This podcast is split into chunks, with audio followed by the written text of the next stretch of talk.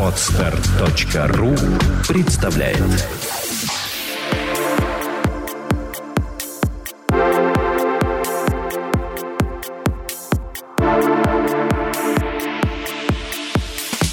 Добрый день, дорогие друзья! С вами работает подкаст «Психология, мифы и реальности». Я его ведущая Александра Иванова.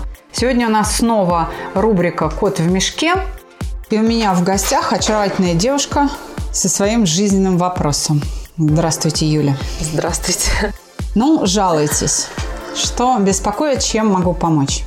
На самом деле, начать даже хотелось бы не, не жаловаться, а наоборот э, порадоваться. Наверное, самое актуальное для меня и для тех, кто рядом, очень крутая жизнь.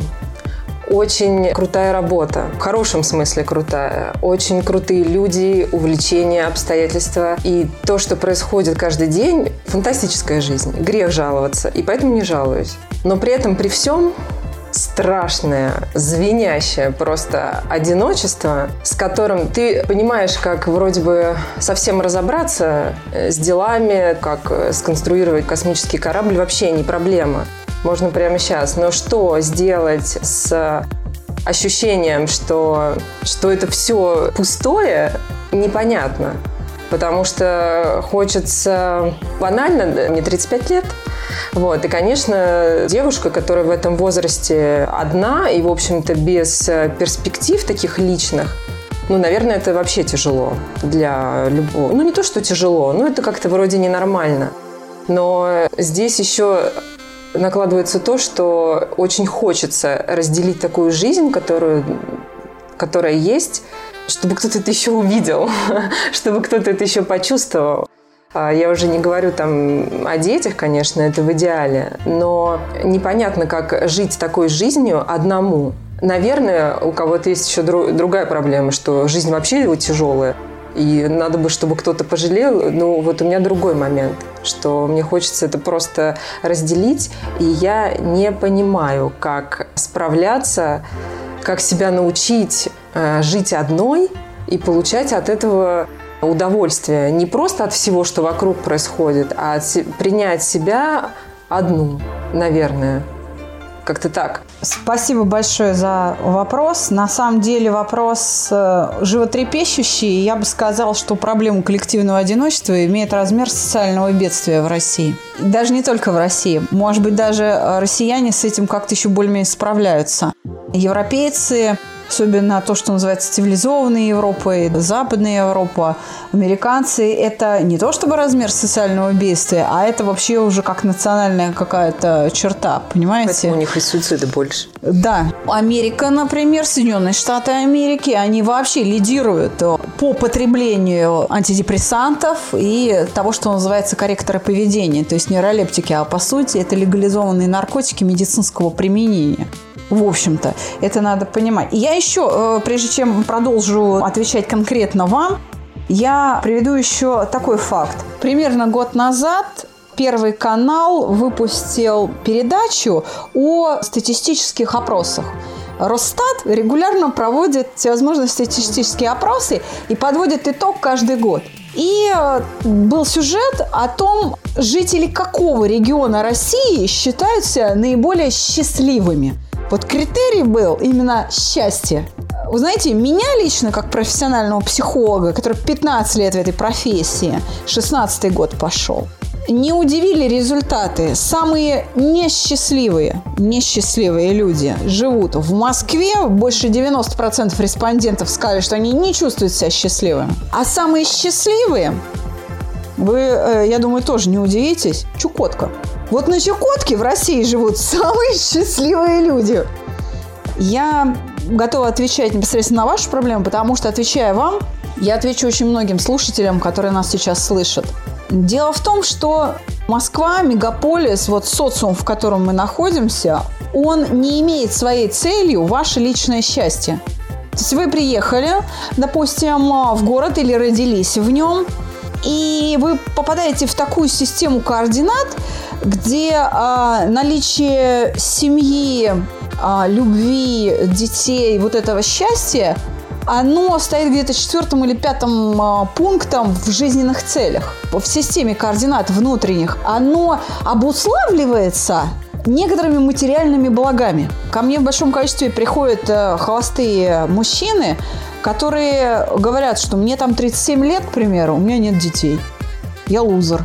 Хотя он приехал, знаете, на BMW 7 серии с личным водителем, и все у него хорошо именно с материальной точки зрения у него хорошо. У него тоже любимая работа, крутые друзья, у него есть достижения там в своей сфере а, профессиональной или в бизнесе, или, ну, есть э, достижения свои но он, а, он несчастлив. Это приходит как раз э, вот в тот момент, когда вот это все есть, а счастья нет. Вот это вот переживание одиночества острое. Я хочу сказать, что первое, что нужно сделать, это изменить отношение к проблеме. Одиночество можно пережить, но это не значит, что оно сделает вас счастливой. Вот так скажем. То есть задача с точки зрения, как быть счастливой и получать удовольствие от одиночества, это не совсем то, что вам нужно, потому что э, жизненные ценности в виде семьи, рождения ребенка – это правильные жизненные ценности. Я бы даже сказала, что это биологическая потребность любой женщины, она должна удовлетворяться. Ваш организм создан для воспроизводства – и он э, должен эту функцию осуществить. Задача стоит в выборе средств достижения этой цели. Средства какие? В чем нужно изменить отношение к проблеме? Большое количество холостых мужчин вокруг вас есть. И я уверена, что большинство из них желает с вами пообщаться. Но что-то или внутри этих мужчин, или в вашем а, поведении делает это невозможным. То есть есть какие-то... Вот ощущение, что нет таких желающих. Это ложное ощущение. Россия – страна холостяков. Первое место в мире по количеству холостых мужчин. Неженатых. Первое место в мире с большим отрывом от второго места в мировом рейтинге. И мужчины на самом деле очень хотят жениться и иметь семью. Даже больше, чем современные женщины. Я могу говорить, имею право так говорить, потому что я слышу, с чем они приходят ко мне на прием. Даже сейчас в группах, которые я веду, вот на данный текущий момент, есть такие мужчины. Они есть. Они есть, да. Значит, вопрос весь в чем? Вопрос в том, что вот это ваше счастье, как и счастье любой другой женщины, оно в буквальном смысле, вы знаете, валяется на дороге. Его надо просто подобрать. Я приведу в пример такой как бы эксперимент, ну не эксперимент, но опыт, который проделывает один известный психолог и бизнес-тренер. Он берет 500-рублевую э, бумажку перед аудиторией, да, мнет ее, пачкает и бросает на пол. И после этого начинает общаться с аудиторией по поводу ценности. От того, что эта 500-рублевая э, бумажка оказалась скомканной и испачканной свою ценность номинальную она не теряет. Это справедливо как к вам, Юля, так и к тем мужчинам, которые валяются у вас под ногами. И вы смотрите на них, вы просто не видите, что эти люди имеют ценность. Вот в чем вопрос. Действительно, любить какого-то супер-пупер замечательного человека, его легко. А Бога любить еще легче. Он же совершенство, он безгрешен. И его легко любить. А нет никакого напряжения души. А вот попробуй любить того, какой есть. Вот э, человек, и я много раз об этом говорила, это не бухгалтерский баланс, плюс-минус. Это справедливо не только по отношению к мужчинам, но и лично к вам. Лично к вам. Вы тоже не делитесь на плюс и минус. Во многом ваши достоинства и недостатки определяются и жизненной ситуацией, и тем ресурсом, который у вас есть на момент попадания в эту ситуацию. В одних и тех же обстоятельствах, в зависимости от того, как вы туда попали. Даже банально, выспались или нет, был ли перед этим стресс или не было, устали или не устали, вы можете справиться, а можете не справиться с этими обстоятельствами.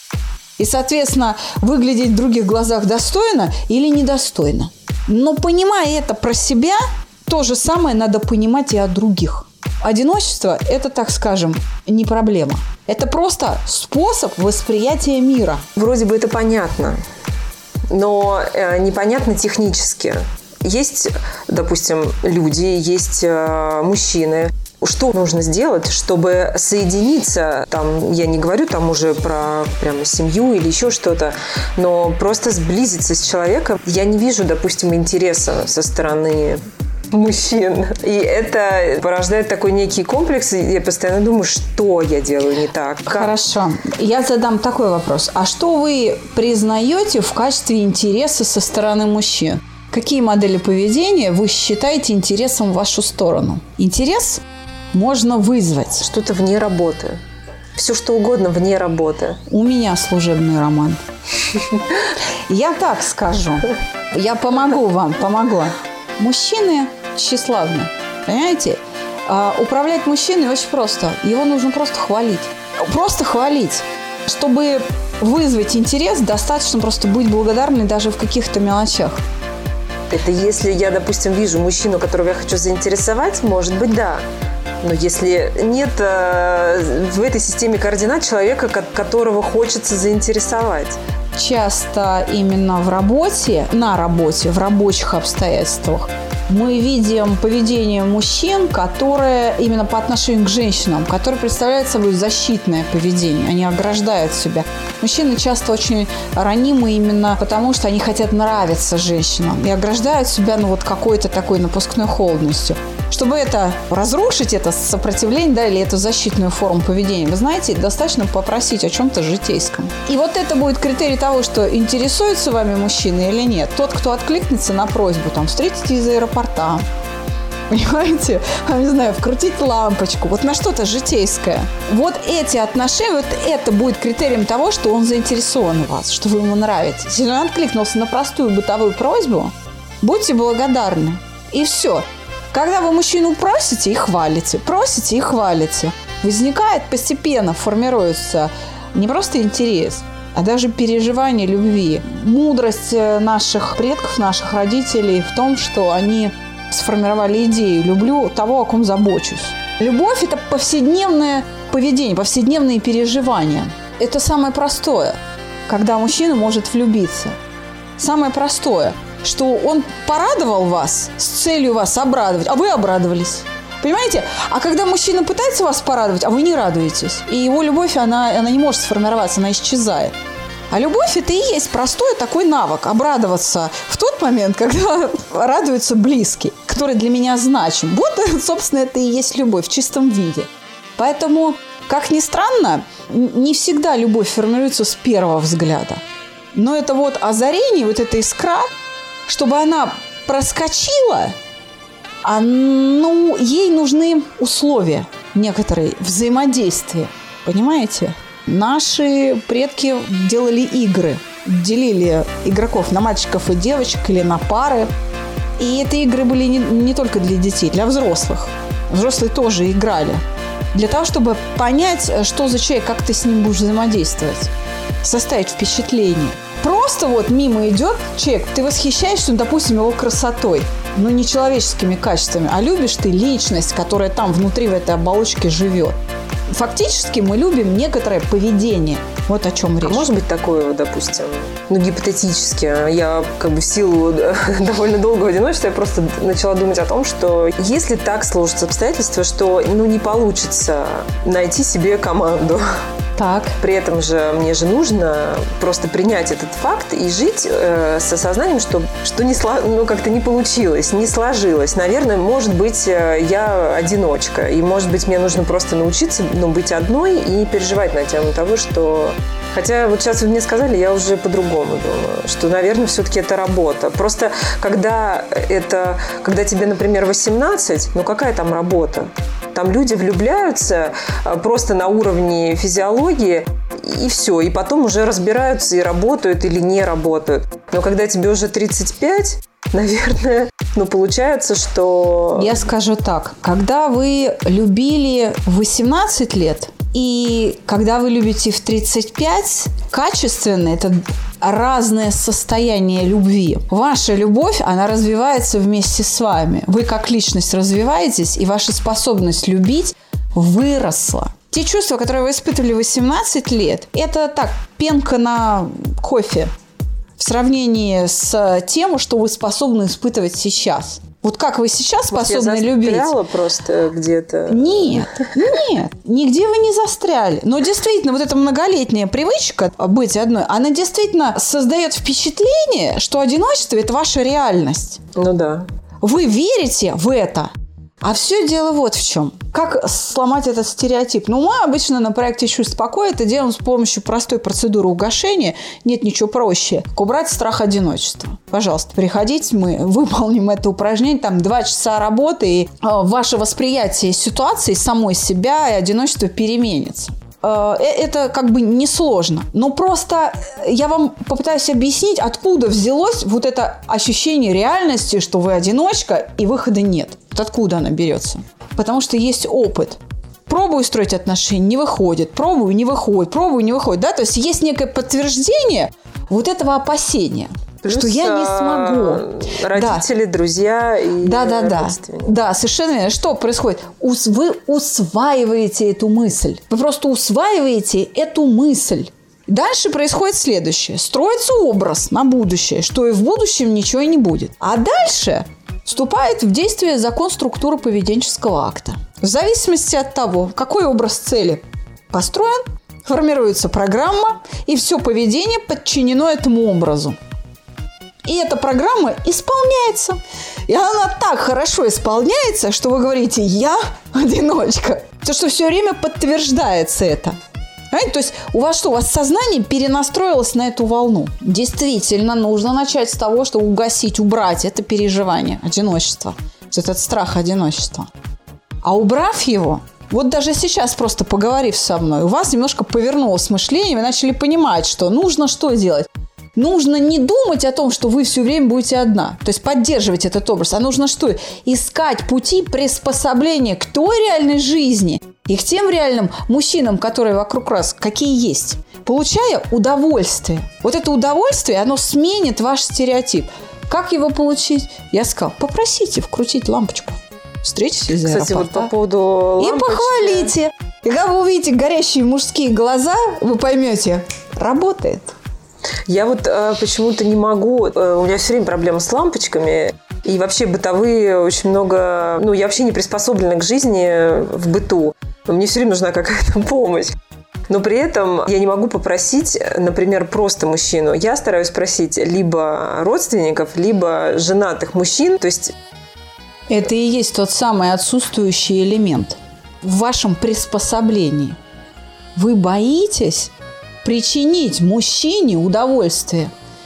У вас э, много друзей, ну, допустим, вы, вы участвуете в социальных сетях, есть свой профиль? Да. Среди ваших друзей, кто с вами общается в социальной сети, повесьте объявление. Крутить лампочку требуется срочно или там в ближайшее время. Я блондинка. И хэштег. Блондинке нужна лампочка. Знаете, вот, пропишите. И, и вы увидите, что будет происходить. Скажем так, Отсутствие лампочек в квартире или ваша бытовая беспомощность – это повод осчастливить кого-то из мужчин. Повод. Мало того, это острая необходимость для мужчины, потому что, вкручивая лампочку, встречая вас из аэропорта, он себя чувствует ух, молодцом, Потому что вы будете этим восторгаться. Просто мне ну, кажется, что это может быть э, из жалости. Ну, то есть те, кто меня знают, просто пожалеют и скажем так, зная, что я одна и, в общем, довольно беспомощна, приедут не потому, что Смотрите, в быту есть э, мнение, что женщина должна быть беспомощной и такой вот принцессой на горошине. Вот вы сейчас объяснили, что вы уже такая, но вы это упорно скрываете. Вы делаете все, чтобы мужчина не узнал об этом. О, какая история. И вот это надо прекратить. Пусть из жалости, но это жалость критерий интереса. И это жалость критерий интерес. Это шанс для кого-то быть счастливым рядом с вами. Потому что семейная жизнь как раз и состоит из аэропорта, лампочек и похода в Ашан. Это и есть бытовое счастье, когда что бы вы ни сделали, все получается. Мужчина во всем участвует. И вы говорите, у меня золотой муж. Мало того, он еще с рвением будет это делать. Видите, не так все сложно. Вы можете это изменить. Ну, по крайней мере, в моем случае это легко попробовать. Так это в любом случае легко попробовать. И лампочки нету в ванной. Вот. То есть у нас уже появились э, условия, да, для чего? Для того, чтобы изменить восприятие вашей реальности, правда? Немножечко так в голове меняется картина мира. Тяжелый вздох.